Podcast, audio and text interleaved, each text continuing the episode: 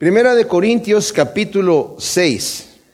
En esta tremenda carta de Corintio eh, hemos visto cómo el apóstol Pablo está escribiendo a una iglesia que tenía muchos problemas. Y es una bendición que tengamos esta carta aquí porque ¿qué iglesia no tiene problemas, verdad?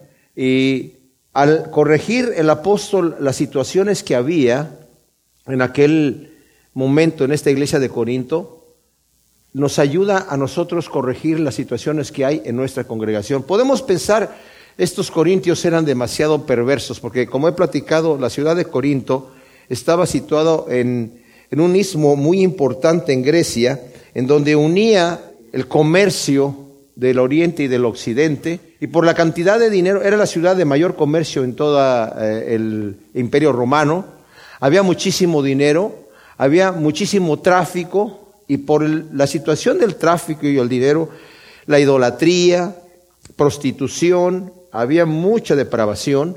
He mencionado que en las obras de teatro, cuando se quería presentar a una persona, un borracho o una persona demasiado licenciosa, se presentaba a una persona de Corinto. Entonces era, era la fama que tenía. Incluso tenían un verbo, corintiar. Corintiar significaba depravarse completamente. ¿verdad? Y en este lugar el apóstol Pablo llega solo de Atenas. Atenas era la cuna de la cultura eh, griega, que después los romanos adoptaron también, pasando a ser cultura grecorromana, pero más bien ellos adoptaron la cultura griega, la filosofía griega. Eh, Atenas era donde estaban pues, los filósofos más eh, interesantes, más importantes, pero Corinto no se quedaba atrás por lo menos ellos creían que tenían este tipo de cultura. Estaba la adoración a Afrodita, que también es Venus, que era la diosa del amor o más bien de la lujuria, ¿verdad? Adoraban al cuerpo femenino y a través de rituales sexuales había prostitutas en el templo. Y estaba también abajo de, la, de, la, de, esa montaña donde estaba, en la cúspide estaba el templo de Afrodita, abajo de la montaña estaba el templo de Apolo en donde se adoraba el cuerpo humano del hombre y también había prostitutos, ¿verdad? Entonces, era realmente tremenda la situación que había ahí en Corinto. Y en esta cultura llega el apóstol Pablo a predicar el Evangelio solo. Y dice que llegó con mucho temor y temblor. No llegó con temor y temblor porque estuviese, digamos, de alguna manera eh, impresionado o de alguna manera se sentía como incapaz de penetrar en esa cultura. Venía con temor y temblor porque no quería presentarse él mismo. Y él mismo dijo, yo no quise llegar aquí con alarde de palabrería que los corintios eh, para ellos era importante. Era, iban a veces al teatro a escuchar a una persona declamar, a una persona hablar elocuentemente. No importaba tanto el contenido, sino la manera que lo decía. El apóstol Pablo tenía esta capacidad. Pero dice, me propuse Deliberadamente no llegar a impresionar a la gente con mis talentos físicos o humanos. Normalmente nosotros pensaríamos, bueno, si vamos a tratar de llevar el Evangelio a una ciudad, a un, a un, lugar específico, ¿qué es lo que les atrae a la gente para presentar el Evangelio y atraerlos y presentarles a Cristo de alguna manera? ¿Les gustan las películas? Se los presentamos en película. ¿Les gustan las obras de teatro? Se los presentamos en la obra de teatro. ¿De qué manera? ¿Les gustan los conciertos? Les damos un concierto. Pero Pablo dijo, yo me propuse deliberadamente no llegar de esa manera, aunque podía, sino presentar a Cristo y a este crucificado. Sabemos que Cristo murió, resucitó y está sentado a la diestra del Padre. Pero Pablo dice, yo voy a presentar el Evangelio del Cristo crucificado antes de hablarles del Cristo resucitado, que para los griegos es locura. ¿Cómo que, un, que Cristo es Dios? Sí. ¿Y cómo Dios se dejó matar? Si nuestros dioses griegos son, tienen unos cuerpazos y son unos dioses que tienen eh, eh, pasiones y tienen, eh, se saben defender, pero para los griegos era una locura. Y para los judíos era tropezadero, porque ellos también esperaban un Mesías imponente que venía a imponer su reinado y a liberarlos a ellos de la opresión en aquel entonces de los romanos no a uno que se dejó dar bofetadas y azotar y después llevado a la cruz. Si eres el Hijo de Dios, pues baja de la cruz y vamos a creer en ti. ¿Qué clase de Cristo, qué clase de Mesías es este? Bueno, dice Pablo, yo llegué presentando a este Cristo de esta manera para no vaciar la cruz de Cristo de su poder. Y a los romanos les dice, yo no me avergüenzo del Evangelio porque es poder de Dios. ¿Cuál es el poder? Si el poder no está en la fuerza física, si el poder no está en la elocuencia, si el poder no está en que Cristo se pudo haber bajado de la cruz y hacerla pedazos allí, delante de todos. ¿Dónde está el poder? El poder está en salvar las almas de los pecadores, mis amados. Ese es el poder de Cristo. Es poder de Dios para salvación a todo aquel que cree. Pablo confiaba en el poder de Cristo y no en su elocuencia para convencer a la gente. Eh, Pablo confiaba en que el Espíritu Santo iba a tocar los corazones de las personas e iba a hacer el cambio. Pablo no podía hacer el cambio. Con mucha elocuencia y con mucha sabiduría que tuviese. Y vamos ahora a tener unos cursos para aquellos pecadores, ¿verdad? Que sepan ¿verdad? Y con diferentes trucos de psicología y, de regreso de tiempo y de que te acuerdas y lo que te dijo tu padre y lo que y empezar a, hacer que la gente se sienta bien, ¿verdad? Necesitas crecer un poquito, tener un poquito de, de mayor estima de ti mismo y vamos a salir adelante como hijos de Dios, como hijos del Rey. No, Él presentó a Cristo y a este crucificado para no vaciar la cruz de poder. Y vaya que tiene poder, porque en esa ciudad tan perversa, el apóstol Pablo empieza diciéndoles a los corintios, estoy orgulloso, le doy gracias a Dios por el gran trabajo que el Señor ha hecho en sus vidas. Los ha llenado de dones, ha transformado las vidas de personas completamente pecadoras. Pero inmediatamente después que empieza a decirles eso, les dice, pero yo he escuchado que ustedes han hecho ya faxismos, tienen partidismos. Unos dicen yo soy de Pedro, otros dicen yo soy de Apolos, otros dicen yo soy de de Cefas, yo, no, yo soy de Pablo, no, yo soy de Jesucristo. Dice, son carnales, yo quiero hablarles de cosas especiales, de la sabiduría de Dios, de la sabiduría que Dios les ha dado a ustedes ya. Sabiduría espiritual para conducir sus vidas. Pero no puedo hablarles más. Tengo que seguirles dando leche porque ustedes no han crecido, se han mantenido carnales. Qué tremenda cosa. ¿Cuántos de nosotros en la iglesia nos mantenemos carnales y escuchamos mensajes en donde el Señor está hablando cosas tremendas, pero nosotros solamente escuchamos la lechita, porque es lo único que podemos tomar, y lo demás nos entra por un oído y nos sale por el otro. ¿Por qué? Porque somos carnales. Y Pablo acaba ya de decirles bastantes cosas acerca de las obras del creyente, ¿verdad? Acerca de que cómo es que él estaba trabajando con Apolos, no estaban en competencia. Somos un equipo.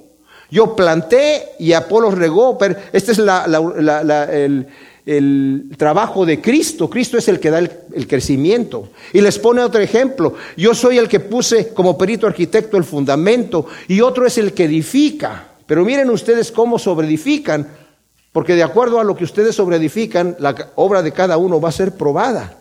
Cada uno va a recibir su recompensa de acuerdo a lo que hagan. Pero después entra en un momento en donde Pablo empieza a decirles, hay un problema muy grande, ustedes se han enaltecido, ustedes se han envanecido. Hay un caso de incesto entre ustedes que lo tocamos en el capítulo 15, 5, perdón, el capítulo 5. Hay un caso de inmoralidad en donde se oye por todos lados, ya es fama que ustedes han hecho, que hay fornicación entre ustedes y tal fornicación como ni siquiera se nombra entre los gentiles, de manera que uno se acuesta con su madrastra. Y como vimos, no sabemos si el, si el papá de este hombre, ¿verdad? El esposo, ya estaba muerto, se había divorciado, pero el caso es que aún en, la cultura grecorromana, eh, dentro de las leyes del país, eso estaba penadísimo, ese tipo de incesto. Eran muy depravados. Aún la pedofilia estaba permitida, pero el incesto no. Dice, tal fornicación que aún se nombra entre los gentiles. Y ustedes están envanecidos diciendo, nosotros tenemos la mente muy abierta, nosotros somos gente, eh, somos una, iglesia contemporánea, moderna, ¿verdad? Pablo nunca va a venir aquí. Dice, yo ya he emitido un juicio, yo ya emití un juicio, no estando presente, mi espíritu presente y en la autoridad de Cristo Jesús y mi autoridad apostólica, ese tal se ha entregado a Satanás para perdición de su carne y para que sea salvo su espíritu en el día del Señor Jesús. Dice, eso que ustedes están haciendo está mal.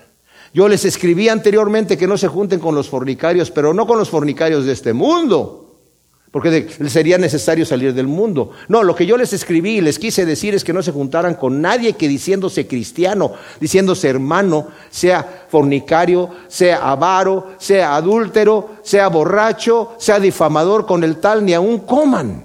Y después en el capítulo 6 continúa, hablando de los mismos problemas que había. Acaba de tocar el tema de, de la inmoralidad y le dice, ¿se atreve alguno de vosotros cuando tiene algo contra otro ir a juicio ante los injustos y no ante los santos?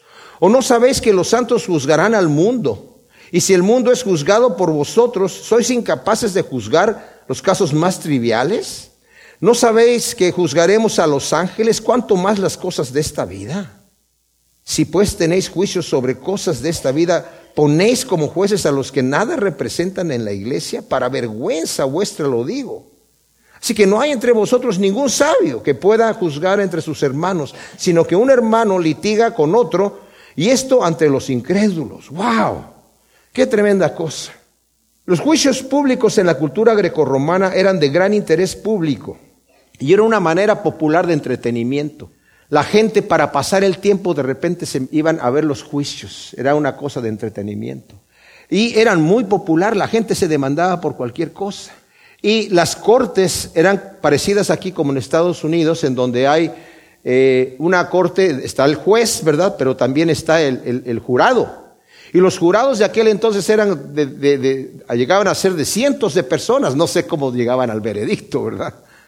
Y normalmente lo que primero sucedía es que ponían a dos árbitros, uno para cada persona cuando tenían un problema. Y esas personas eran como, digamos, los tipos de abogados, eran los árbitros. Y luego esos árbitros se juntaban con un tercer árbitro para llevar el caso amigable a una solución. Si no se podía llegar a una solución amigable, entonces ya se hacía el juicio ante un tribunal y donde, había eh, el, jurado y donde estaban los jueces viendo este asunto. Y este es donde aparecía el show. Entonces, aquí hay un atrevimiento de algunos de la iglesia en Corinto de llevar acusaciones entre creyentes ante los tribunales seculares, dice aquí, y no ante los santos. O sea, ustedes tienen problemas en la iglesia uno con otro, seguramente alguien está defraudando a otro. Y tienen problemas y llevan el caso ante los, los que no conocen al Señor, ante los gentiles, ante la gente de afuera, para llevar sus pleitos afuera y no dentro de la iglesia. Fíjense la importancia que vimos nosotros en el servicio anterior, en el mensaje anterior del capítulo 5, la importancia tan tremenda que hay de pertenecer a una iglesia local, que tenga autoridad sobre mi vida, que me pueda en alguna manera disciplinar delante de, la comunidad en la que yo tengo que dar cuenta de mi vida, no como un ermitaño, digamos, cristiano allá en mi casa. Un cristiano en la casa no es un cristiano, realmente. tiene una vida muy raquítica, porque no tiene roce con los demás, no es parte de ningún cuerpo. Nosotros somos, como va a decir más adelante, somos miembros del cuerpo de Cristo Jesús y nos necesitamos, dice el apóstol Pablo, los unos a los otros. El pie no le puede decir al, ojo, yo no te necesito. Y ninguno, ningún cristiano le puede decir a todos los demás, ¿saben qué? A ninguno de ustedes yo lo necesito, el Señor y yo sabemos lo que estamos haciendo. Ese cristianismo es raquítico y no va a ningún lado. Porque Cristo no nos llamó a ser cristianos ermitaños, nos llamó a ser un cuerpo. El, mandamiento nuevo del Señor Jesús, ¿cuál fue? Un nuevo mandamiento os doy. ¿Qué? Que os améis los unos a los otros. Entonces, si yo no tengo relación con mi prójimo, con mi hermano y mi hermana en la fe, no tengo ese amor del nuevo mandamiento, no lo estoy practicando. El que dice que ama a Dios y, y, aborrece a su hermano al que no ve, dice, ¿cómo puede decir que ama a Dios al quien no ve y a su hermano que ve? No lo puede amar. Está mintiendo, se está engañando. Entonces mi relación que digo que tengo de amor con Dios es una relación mística que no se, no se muestra cuando yo no tengo una comunidad cristiana ante la cual estoy yo, pues de alguna manera operando los frutos del Espíritu Santo. ¿O no sabéis que los santos juzgarán al mundo y si el mundo es juzgado por vosotros, sois incapaces de juzgar los casos más triviales? ¿No sabéis que juzgaremos los ángeles? Cuanto más las cosas de esta vida, los santos juzgarán con Cristo al universo entero incluyendo a los ángeles. ¡Wow! ¡Qué tremenda cosa! Dice, ¿cuánto más los casos triviales? Si ustedes van a estar como jueces eventualmente, juzgando con Cristo Jesús. No pueden juzgar los casos más triviales, tienen que llevarlos delante de otro eh, jurado, tienen que llevarlos delante del mundo y ustedes mismos dentro de la iglesia son incapaces de hacer esto. Ahora, yo me imagino que aquí lo que, lo que sucede en la iglesia de Corinto son dos cosas. Por un lado, los líderes no estaban haciendo su trabajo.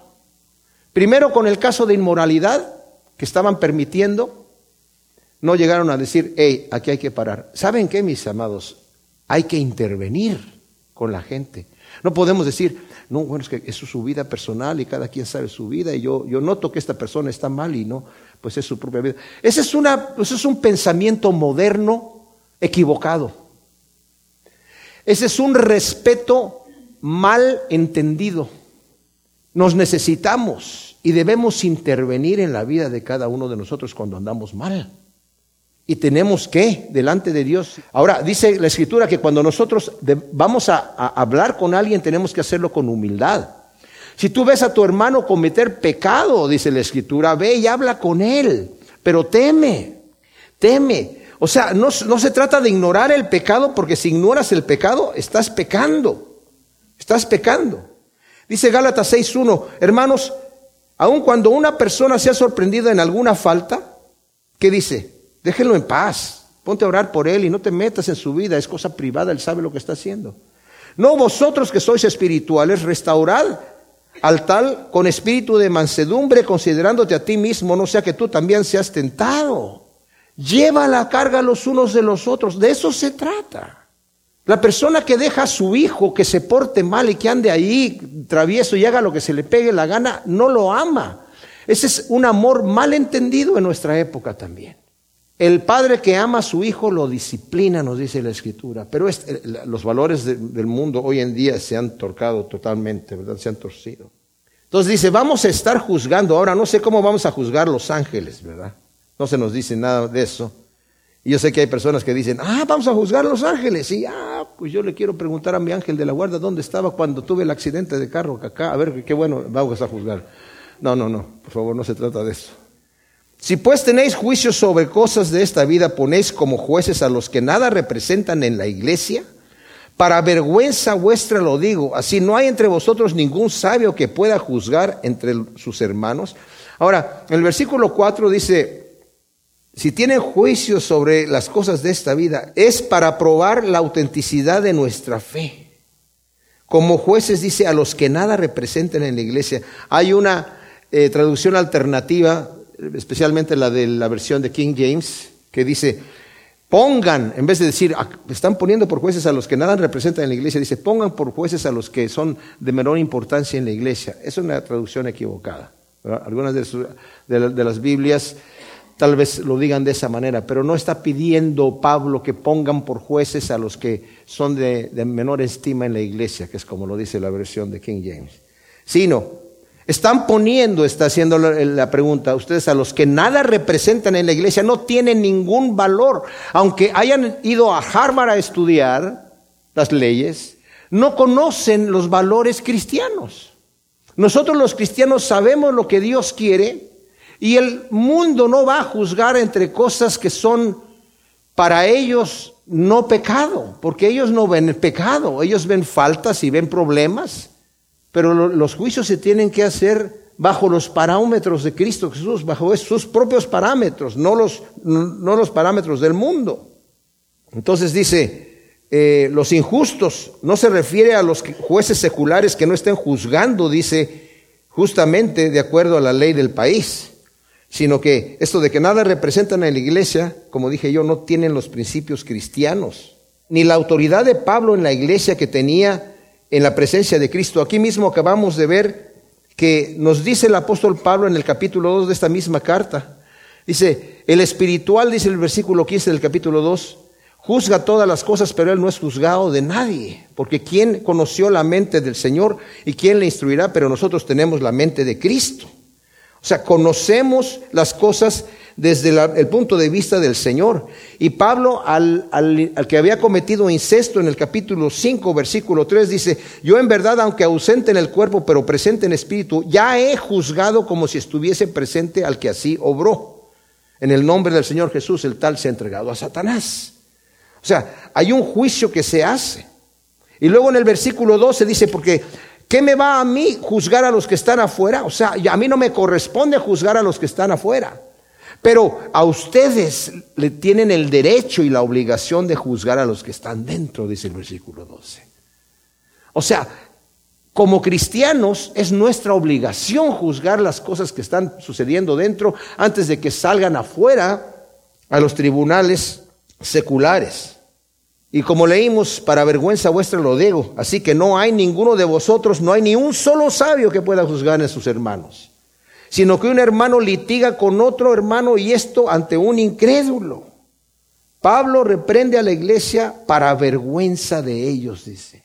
Anteriormente en el capítulo 4.14, cuando les está hablando acerca de los problemas que tenían de divisiones, de que yo soy Pablo, yo soy de Apolos y todo eso, ya que está explicando que están trabajando en equipo, dice el versículo 14, no os escribo estas cosas para avergonzaros, sino que os amonesto como a hijos amados. Pero acá dice, esto sí lo voy a decir para su vergüenza.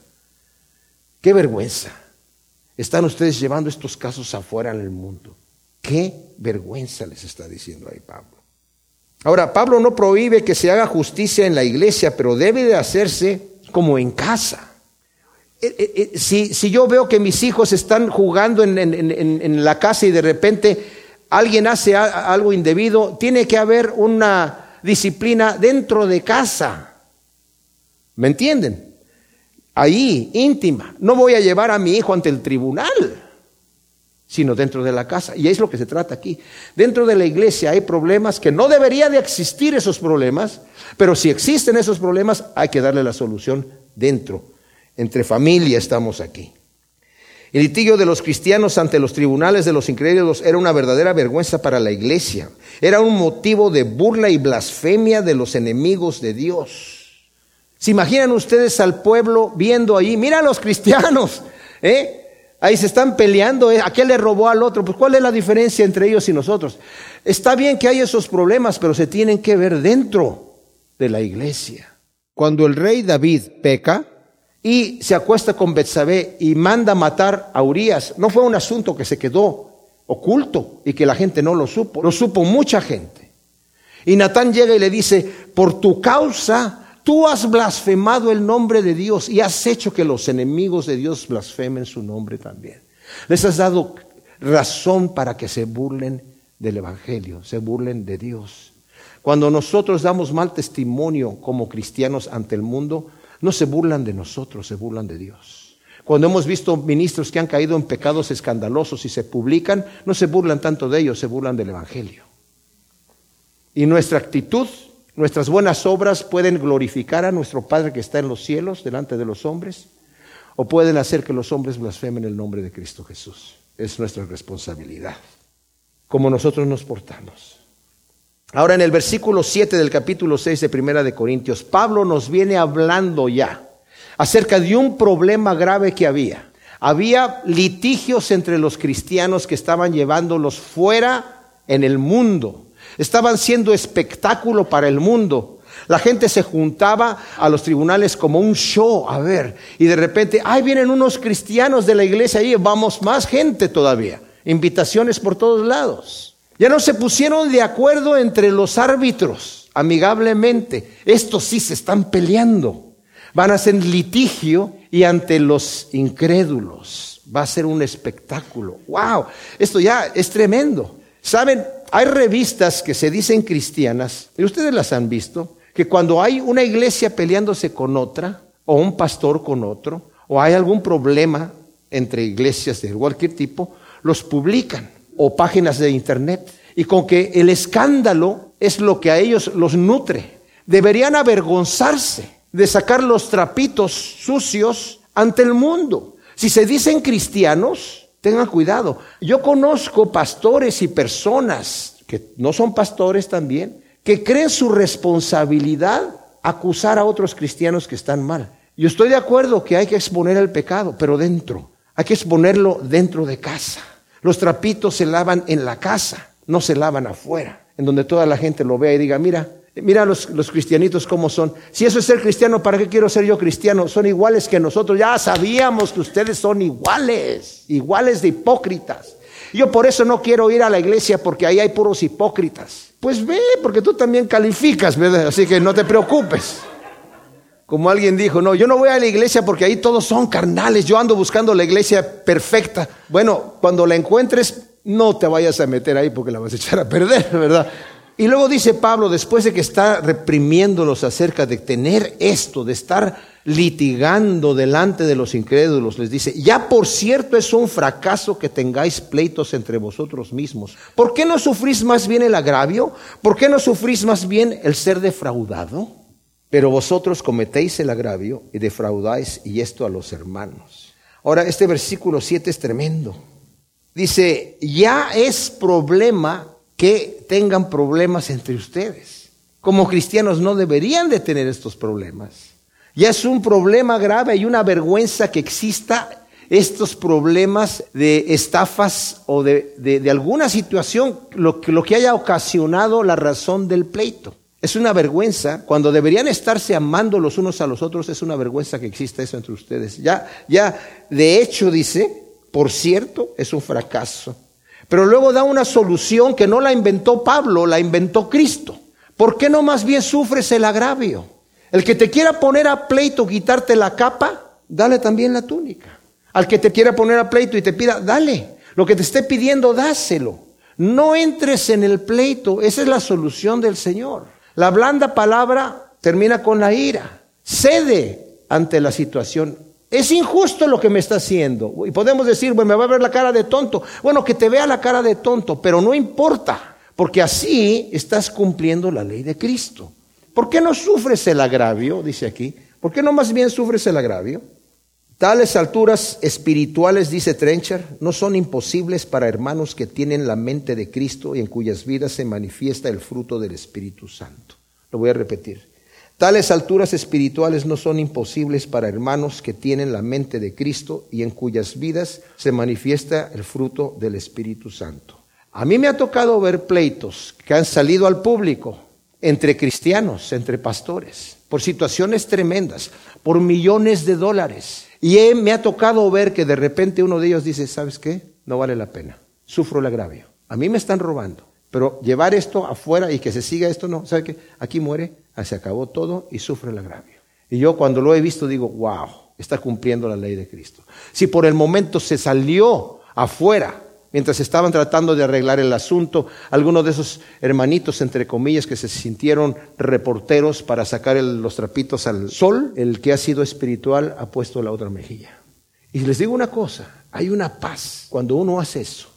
Cuando uno dice, Señor, ok, en tu nombre voy a dejar esta, me voy a pérdida, Señor, en tu nombre. El, el, Espíritu Santo llega y te conforta de una manera impresionante. Yo he estado a punto de demandar en dos ocasiones por situaciones de robos, de plagios musicales. Y en las dos ocasiones, ya teniendo la oportunidad ahí delante del abogado, digo, ¿sabes qué? Mejor no, no, no, ahí muere. No vale la pena. No vale la pena exponerlo ante la gente y sufro la pérdida. Y no me voy así con el rostro eh, así, digo, bueno, ya sufrí la pérdida, Señor, pues ni modo ahora, no voy ni a comer, voy a ayunar, voy a estar así, triste. No, el Señor le da a uno el gozo de decir, hey, hiciste lo correcto. Así que, bien, bien, ¿verdad? Entonces dice el 8, pero vosotros cometéis el agravio y defraudáis, y esto a los hermanos. Cristo nos llama a ser perfectos como nuestro Padre que está en los cielos es perfecto. Nos llama a perdonar el agravio y el conflicto.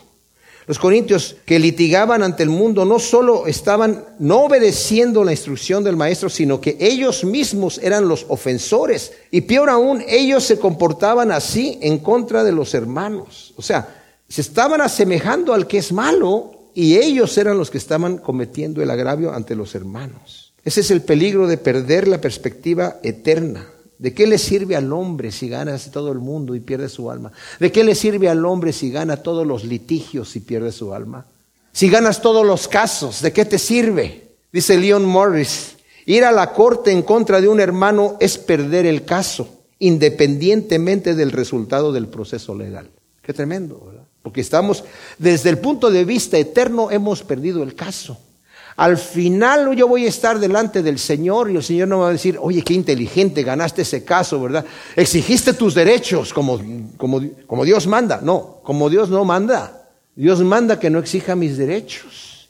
No es que Dios quiere que me vea como un tonto, pero tenemos que entender que el enemigo es el que dice, te están viendo como un tonto. El enemigo es el prepotente. El enemigo es el orgulloso. Cristo más bien dijo, aprendan de mí que soy manso y humilde de corazón. ¿Y qué va a suceder? Van a tener descanso en sus almas, en vez de estar con el conflicto de que, no, no, no, es que si no gano no voy a poder dormir. No, si ganas no vas a poder dormir. Si tienes el Espíritu de Dios y ganas el caso no vas a poder dormir porque hiciste alarde de grandeza delante de los hombres. ¿Y de qué te sirve ganar todos los casos y todos los juicios y pierdes tu alma?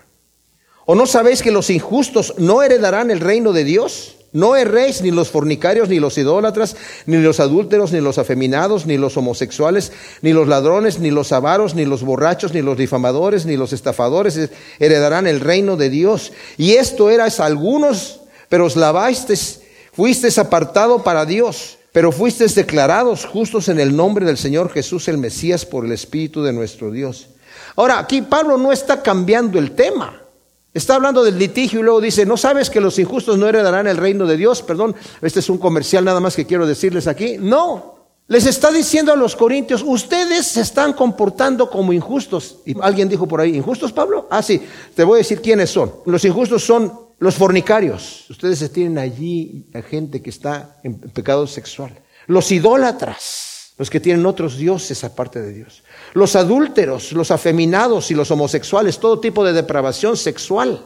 Los ladrones, ups, por ahí había alguien que lo estaban llevando a juicio por ser ladrón o los avaros, o por ser avaro, o los borrachos, o los difamadores, o los estafadores. Uy, alguien está estafando a alguien. Los injustos no heredarán el reino de Dios. Ya hay problemas entre ustedes que no saben que si practican eso en su vida no van a heredar el reino de Dios. Esto eras algunos, pero os lavasteis, pero fuisteis apartados para Dios, pero fuisteis declarados justos en el nombre del Señor Jesús el Mesías por el poder del Espíritu Santo. No erréis Fíjense, el, Señor en, en Colosenses, en el capítulo 3 de Colosenses, cuando está hablando acerca de poner la mirada en las cosas celestiales y no en las cosas terrenales, está hablando también acerca de que debemos despojarnos de todo lo terrenal que hay en nosotros. Y dice en el capítulo 3, Haced morir, dice el versículo 5, lo terrenal en vuestros miembros, fornicación, impureza, pasiones desordenadas, malos deseos y avaricia, que es idolatría, cosas por las cuales viene la ira de Dios, en las que también vosotros anduvisteis en otro tiempo cuando vivíais en ellas. Se supone que si eres cristiano ya no practicas esas cosas. Porque si no tienes que hacerte la pregunta si realmente el Espíritu de Dios vive en tu vida. Pero ahora desechad también vosotros estas otras cosas, ira, enojo, malicia, maledicencia, lenguaje obsceno de vuestra boca, no mintáis los unos a los otros, porque ya se han desvestido del viejo hombre con sus prácticas y se han revestido del nuevo, el cual conforme a la imagen del que lo creó, se va renovando hasta el conocimiento pleno. Ustedes ya son cristianos, no vivan como mundanos, no vivan como impíos, no vivan como injustos, porque los injustos no heredarán el reino de Dios. Mis amados, si vivimos estas prácticas, si practicamos estas cosas que están aquí, y nos decimos cristianos, tenemos que hacernos la pregunta otra vez. Y con temor y temblor venir delante de Dios. Si no vivimos vidas transformadas, no hemos sido regenerados. Estamos todavía ahí. Tenemos el título. Dice, ¿por qué me dices Señor, Señor y no haces lo que yo digo? El Señor va a poner a unos en la derecha y a otros a la izquierda. Y a los de la izquierda les va a decir, apartados malditos de mi Padre, porque no hicieron la voluntad de mi Padre. Señor, que no hicimos muchas grandes cosas, sí, apartados de mí, hacedores de maldad, injustos, impíos, hipócritas. Su parte será con la de los hipócritas. ¿Cuáles son los hipócritas? Los que aparentan ser lo que no son. ¡Wow! Esto duele, a mí me duele. Y luego dice el versículo 12, todas las cosas me son lícitas, pero no todas convienen, todas las cosas me son lícitas, pero yo no me dejaré dominar por ninguna de ellas. Los alimentos para el estómago y el estómago para los alimentos, pero ambos los destruirá Dios. Y el cuerpo no es para la fornicación, sino para el Señor y el Señor para el cuerpo. Y Dios que resucitó al Señor también a nosotros nos resucitará mediante su poder. Esta frasecita de todas las cosas me son lícitas, la han de haber repetido los corintios todo el tiempo. ¿Y de dónde viene la frase? De Pablo. Pablo la decía. Todas las cosas me son lícitas. Ah, todo me es lícito. Así pues vamos a darle a todo. Pero dice, no, hay requisitos, dice Pablo.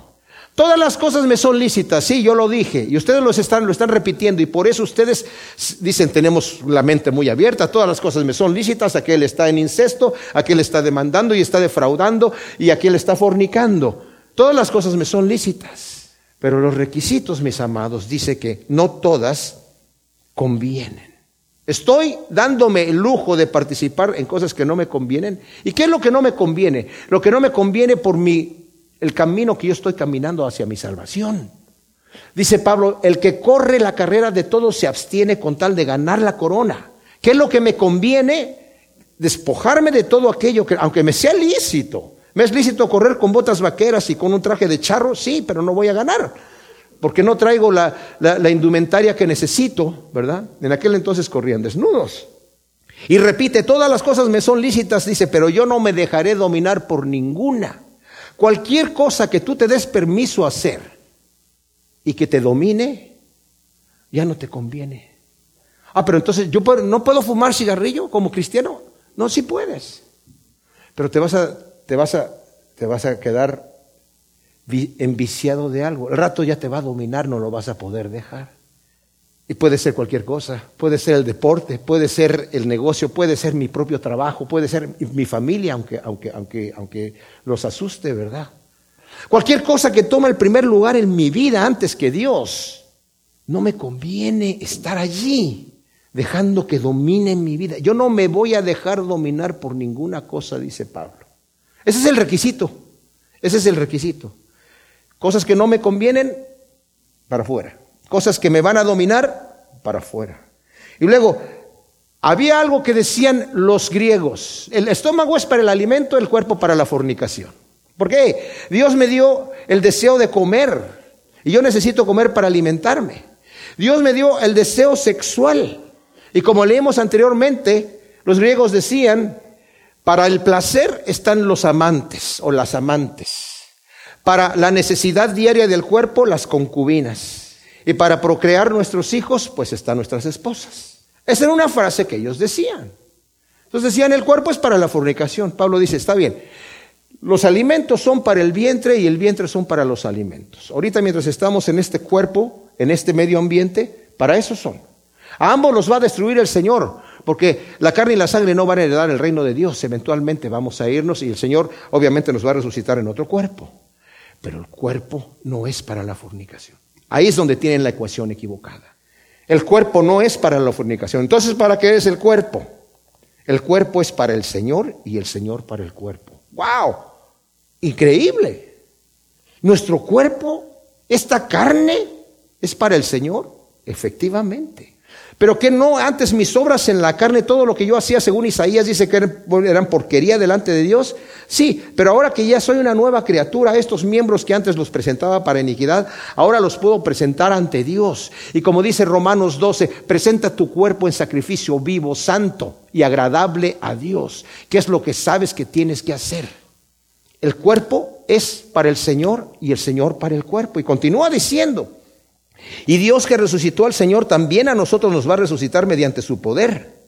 ¿Qué acaso no sabes? Dice aquí. Ahora, la resurrección no va a resucitar este mismo cuerpo en sí, y no me voy a meter en el problema de que, bueno, ¿y qué pasa si la persona es cremada o es enterrada o, si se lo comieron los gusanos, eh, se murieron en la tierra y, fueron parte de una planta, la planta se la comió la vaca y la vaca dio leche y la leche se la tomó otro individuo y al final el, ese, ese calcio, ¿quién, ¿de quién va a ser? No, no se trata de eso, ¿verdad? Pero vamos a ser resucitados de alguna manera. ¿No sabéis que vuestros cuerpos son miembros del Mesías? Quitaré pues los miembros del Mesías y los haré miembros de una ramera? De ninguna manera. ¡Wow! ¡Qué tremenda cosa! ¿Verdad? De una ramera. Nuestros cuerpos son miembros de Cristo. Debemos mantenerlos puros. nuestros cuerpos, todo lo que hacemos y todo lo que vemos y todo lo que tocamos, está Cristo con nosotros.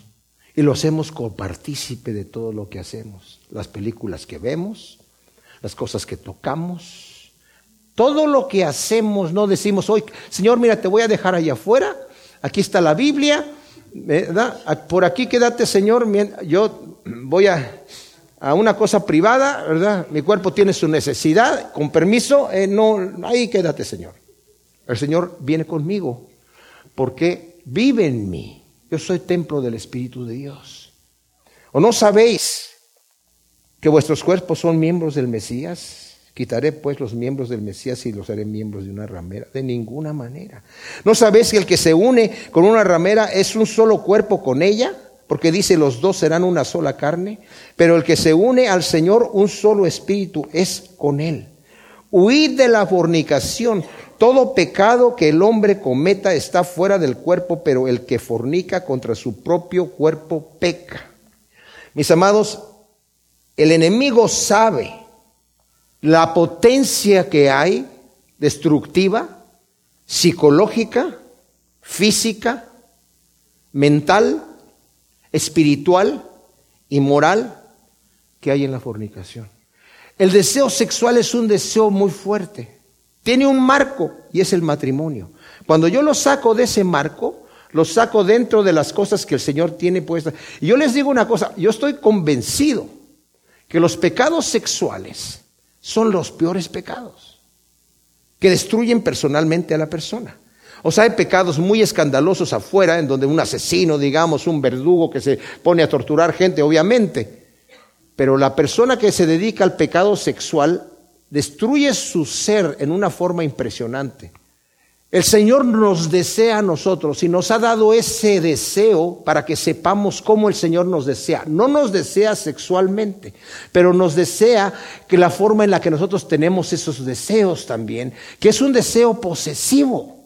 Cuando está dentro del margen del Señor, el esposo posee a su esposa y la esposa posee a su esposo y es una atracción y un amor y una posesión limpia dentro de lo que es Dios. Dice Dios, yo soy un Dios celoso. Y yo creo que el Señor nos dio esos eh, eh, apetitos para que sepamos el apetito que Él tiene por nosotros espiritual. Así como el que se une a una ramera es un cuerpo con ella, el que se une al Señor es un espíritu, dice allí. No un cuerpo, no, un espíritu. Pero sepamos que nuestro cuerpo es templo del Espíritu Santo. Aquí lo dice el 19. ¿No sabéis que vuestro cuerpo es santuario del Espíritu Santo, que está en vosotros, el cual tenéis de Dios y que no sois vuestros? Miren, en el 3, 16, en el capítulo 3 de este mismo libro, 16 y 17, hablándole a, la iglesia como iglesia local, le dice, ¿no sabéis que soy santuario de Dios y el Espíritu de Dios mora en vosotros. Si alguno destruye el santuario de Dios, Dios lo destruirá a él, porque el santuario de Dios es santo, el cual sois vosotros. Aquí le está hablando Pablo a la iglesia como iglesia. Dice, el que destruya a la iglesia está destruyendo el santuario de Dios. Pero acá se va Pablo a la persona, al individuo. Tú también individualmente eres templo del Espíritu de Dios. Eres santuario del Espíritu de Dios. La palabra de Dios dice que el Señor no habita en templos hechos de manos de hombres. Nosotros, nuestro cuerpo no está hecho con manos de hombres. Está entretejido en, el vientre por las manos de nuestro Creador. Y ahí vive el Espíritu Santo. Entonces, ¿qué es lo que tengo que hacer conmigo? Aquí dice, porque fuisteis comprado por precio, entonces glorificad por tanto a Dios en vuestro cuerpo. Ya que he sido comprado por precio, por la sangre preciosa de Cristo Jesús. Fíjense lo que dice Primera de Pedro. Y con esto vamos a terminar. Hablándonos acerca de cómo debemos de considerar qué somos, qué es lo que ha hecho el Señor con nosotros. Dice en el versículo 14, como hijos obedientes, no amoldándonos a las antiguas pasiones que tenías cuando estabas en vuestra carne, sino según el que os llamó es santo, sed también vosotros santos en toda vuestra manera de vivir, porque escrito está, sed santos porque yo soy santo. Y si invocáis por Padre al que juzga imparcialmente según la obra de cada uno, conducíos con temor todo el tiempo de vuestra peregrinación, sabiendo que fuisteis rescatados de vuestra vana manera de vivir que vuestros padres os legaron, no con cosas corruptibles como la plata y el oro, sino con la sangre preciosa del Mesías como de un cordero sin mancha y sin defecto, escogido ciertamente desde antes de la fundación del mundo, pero manifestado en los tiempos postreros por amor a vosotros, que por medio de él sois fieles a Dios, quien lo resucitó de entre los muertos y le dio gloria para que vuestra fe y esperanza estén en Dios, habiendo purificado vuestras almas por la obediencia a la verdad para un amor fraternal sincero, amados intensamente de corazón los unos a los otros, habiendo sido regenerados no de una simiente corruptible, sino incorruptible, por medio de la palabra de Dios que vive y permanece para siempre. Si invocamos por Padre aquel delante de quien vamos a entregar cuentas, hemos sido comprados por precio, no nos pertenecemos este cuerpo no me pertenece a mí. De hecho, a mí no me pertenece nada. Todo es de Dios. Todo ha sido creado por Él y para Él, dice Colosenses 1 del 15 al 16. Por Él ha sido creado todo, por Él y para Él. Mi cuerpo ha sido creado para Él. ¿Estamos glorificando a Dios en nuestro cuerpo? Y no digamos, bueno, señores, que mira, no, no, no, no, dice. Cualquier otro pecado está fuera del cuerpo, pero el que fornica contra su propio cuerpo peca. Y, ese cuerpo ya no te pertenece. Lo compró Jesucristo a precio de su sangre. Y estás pecando contra la propiedad de Cristo Jesús. Por un lado, mis amados, es una bendición saber que le pertenecemos al Señor. Por otro lado, es nuestra responsabilidad como administradores de la gracia de Dios cuidar nuestros propios cuerpos. Gracias, Señor, te damos por tu palabra. Te pedimos que tú siembres estos principios en nuestras vidas, en nuestros corazones, y que te honremos viviendo vidas santas que te glorifiquen en todo en el nombre de Cristo Jesús. Amén.